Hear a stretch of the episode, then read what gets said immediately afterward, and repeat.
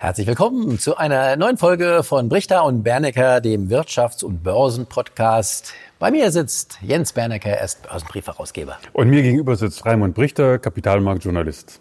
Ja, und Greta Thunberg, die Klimaaktivistin, hat es jetzt auch in unserem Podcast geschafft, äh, nach ihrer doch so fulminanten Rede vor der UN-Vollversammlung. Ja, man könnte teilweise auch sagen, es war ein bisschen zu viel Schauspielerei dabei. Das aber war schon sehr extrem. der ja. Greta sieht man das wohl nach. Und wir wollen uns auch über die Inhalte unterhalten. Jetzt, ähm, inwieweit beeinflusst diese ganze Klimabewegung die Wirtschaft, das Börsengeschehen, die Finanzmärkte?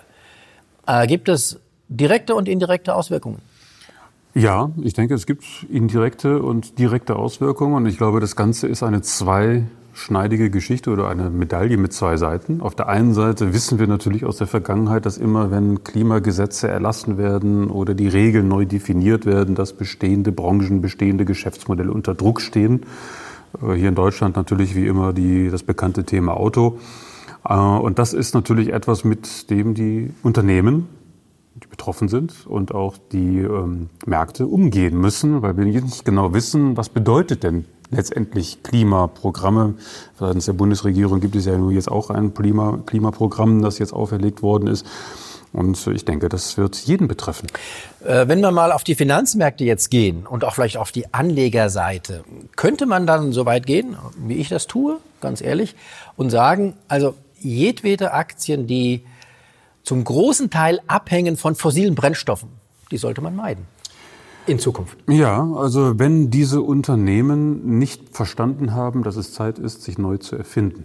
Eine Kohlefirma, die kann nur Kohle produzieren. Geht nicht Die anders. großen Versorger Oder eine ja Ölfirma. auch- Genau, aber die großen Versorger stehen ja schon seit einigen Ja. Jahren unter Druck und die Aktienkurse haben sich auch dementsprechend negativ entwickelt. Das haben wir in den letzten Jahren gesehen.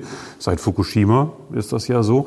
Und natürlich auch die großen Öl-, Mineralölkonzerne haben dann natürlich schon ein Problem. Sie müssen ausweichen auf andere Geschäftsfelder, ob das jetzt Solar ist oder ob das irgendwelche anderen Dinge sind, das wird man dann abwarten. Konzerne wie Shell machen das ja schon. Die gehen also auch in die grüne Energie. Ob das dann auch geschäftlich äh, erfolgreich wird, ist eine ganz andere Frage. Vor allen Dingen ist es auch ein dickes Brett. Also mal eben 100 Jahre fossile Brennstoffe zu ersetzen, das geht nicht. Das dauert sehr, sehr lange. Und letztendlich ist es auch eine Frage, wie der Verbraucher damit umgeht. Was man aber sagen muss, ähm, ist, ähm, dass diejenigen, die äh, ja, viel Geld anlegen, die Staatsfonds zum Beispiel, der norwegische Staatsfonds, die riesige Milliardenbeträge anlegen, dass die sich schon aus diesen, aus diesen Aktien verabschieden. Und allein das sorgt ja dafür, dass zumindest die Bewertung dieser Aktien nach unten geht. Das zum einen. Ich glaube, auch diese Staatsfonds reagieren natürlich auch, um einen gewissen politischen Druck auszuweichen. Es ist halt nicht schick, in diese Bereiche zu investieren. Also ge- diejenigen, die exponiert sind, wollen sich gar nicht dieser Diskussion stellen und sagen, wir ziehen uns da lieber zurück und investieren in alternative Modelle.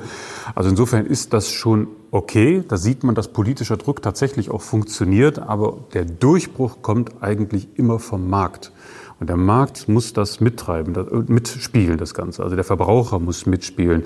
Und wir reden immerhin von sieben Milliarden Menschen, die letztendlich verstehen müssen oder sollten, dass sie ihren Lebensstil ändern. Und ich glaube, das wird nicht so einfach sein. Das heißt, aus deiner Sicht werden die Verbraucher nicht so schnell reagieren und werden weiter schön fossilen Brennstoff Naja, verbrauchen. es gibt ja jetzt gerade diese Diskussion, also die wir gerade in Deutschland haben. Wir hatten ja leider diesen tragischen Unfall da in Berlin zum Thema SUV und da sieht man ja, ne, schönes Beispiel, alle wollen etwas ändern und sind der Auffassung, dass etwas geändert werden soll. Aber tatsächlich, wenn man dann in der Situation ist, etwas ändern zu müssen, dann wird es dann ein bisschen träge. Wobei das ja jetzt weniger mit den äh, fossilen Brennstoffen zu tun hatte, denn so ein SUV, den kann man ja theoretisch auch mit Strom äh, betreiben. Ich glaube, die Leute wollten eher ähm, darauf aufmerksam machen, dass diese Stadtpanzer nicht nur unsere Straßen gehören. Ja, für mich geht das aber Hand in Hand. Also der SUV ist ja so eine Art Symbol für großes, dickes Lifestyle und das polarisiert einfach und das passt schon so ein bisschen und dann kann man sich das ja auspicken, welche Beispiele man nimmt. Also das ist nur ein Mosaikbausteinchen, aber es letztendlich, um die Frage zu beantworten, spielte sich ja die Antwort in den Köpfen wieder. Wie denkt der Verbraucher? Wie ändert er seinen Lebensstil?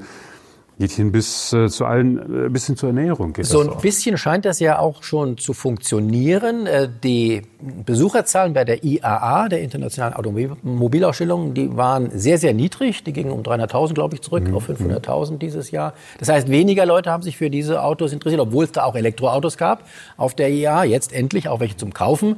Äh, Früher gab es hier nur zum Angucken.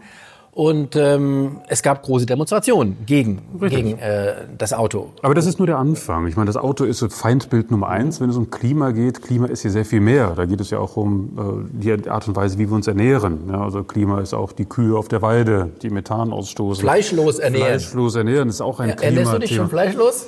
Äh, Ich habe es mal probiert. Ich war tatsächlich bei Mövenpick, Schweizer Konzern. Die haben ja den äh, Beyond Meat Burger im Programm und am Düsseldorfer Flughafen habe ich mir tatsächlich neulich Wie schmeckt der? Ich habe noch keinen probiert. einen Burger bestellt. Der ist erstaunlich lecker. Ich Mhm. muss wirklich sagen, dass man schon sehr genau hinschmecken muss, um den Unterschied zu einem normalen Fleischburger festzustellen. Das ist wirklich überraschend. Ich habe es gegessen, ich habe es genossen, ich würde es auch wieder essen. Ich weiß, dass ich damit die Welt jetzt nicht unbedingt verbessere, aber man tut vielleicht ein bisschen was für sein Die Frage ist ja auch, was da alles drin ist. Weiß man nicht. Schmeckt vielleicht ganz gut. Äh, Ist ja nicht nur Natur drin, möglicherweise auch was Chemisches. Keine Ahnung. In dem soll es ja wohl anders Soll. sein. Aber nur Ja. gut. Ich habe jetzt nicht genau, Genau. hingeschaut. Ja, aber es gibt auch Leute, ähm, äh, wie, wie Rügenwalder Mühle, der, der Chef der Rügenwalder Mühle, die sagen, in zehn, zehn Jahren oder 20 Jahren wird gar kein Fleisch mehr gegessen. So wie wir früher CDs benutzt haben und jetzt keine mehr benutzen, meint er, wird es auch dem Fleisch Das gehen. ist durchaus denkbar. Deswegen Klima, diese Klimadebatte wird ein sehr, sehr langfristiges Thema werden. Und meines Erachtens ist das eine Sache mit Risiken, aber es bringt natürlich auch viele Chancen. Ja, also auch für den Anleger. Äh, Da gibt's ja auch jetzt einen Hype. Beyond Meat, du hast den angesprochen. Das ist eine Aktie, die in den USA durch die Decke ging. Aber wir alle wissen, was so gehypt wird, das fällt auch wieder runter. Und das ist ja auch zum Teil mit Beyond Meat schon passiert. Also da muss man auch aufpassen. Genau, man, da, man muss aufpassen, dass man sich nicht auf jeden Hype draufspringt. Es geht um den großen Trend und da wird es auch noch viele Unternehmen geben, die erkennen, wir springen da drauf, wir haben eigene Technologien, eigene Ideen und es ist jetzt für den Anleger schon sehr wichtig, sich nicht so sehr mit den Fragen zu beschäftigen, was passiert mit den alten Unternehmen, weil bis die sich neu erfinden, geht sehr viel Zeit äh, ins Land und es kostet sehr viel Geld.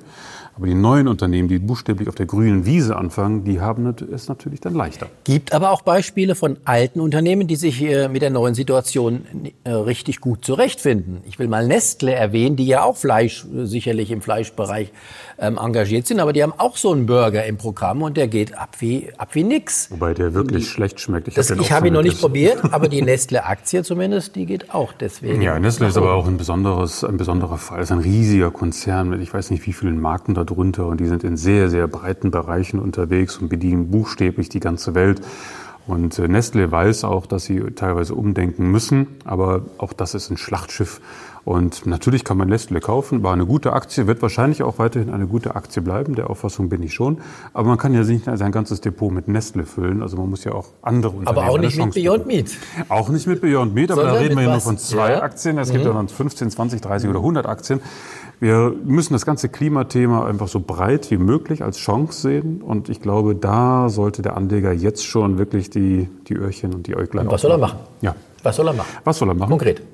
Also ganz konkret sollte er sich äh, mit vielen Unternehmen auseinandersetzen, die jetzt äh, drauf und dran sind, an die Börse zu gehen. Also das sind teilweise so Unternehmen wie Beyond Meat. Klar kann man den Hype auch erstmal mitspielen. Das wäre ja nicht schlecht. Wer zum äh, Börsengang von Beyond Meat dabei gewesen ist, hat erstmal Geld verdient. Aber da muss man oben dann auch wieder raus. Genau, das ist aber nicht jedermanns Sache. Das ist so wie zu Zeiten des neuen Marktes. Das ist Zockerei, das ist Spielcasino. Nee, nee, nee, nee, nee, also ich würde. Beyond, nee, ich würde Beyond Meat jetzt nicht mit dem neuen Markt vergleichen. Ja doch, die, also die Aktienkursentwicklung schon. Nicht, dass da nichts dahinter wäre. Im neuen Markt waren viele Firmen, die haben kein gescheites Genau, Geschäftsmodell gehabt. Das ist ja der- ja, aber das ist der der Unterschied. Unterschied. Aber was da an der Börse gespielt wird, hoch, runter, hoch, runter, das ist nicht für jedermann. Also ich würde Beyond Meat zum gegenwärtigen Kurs kaufen.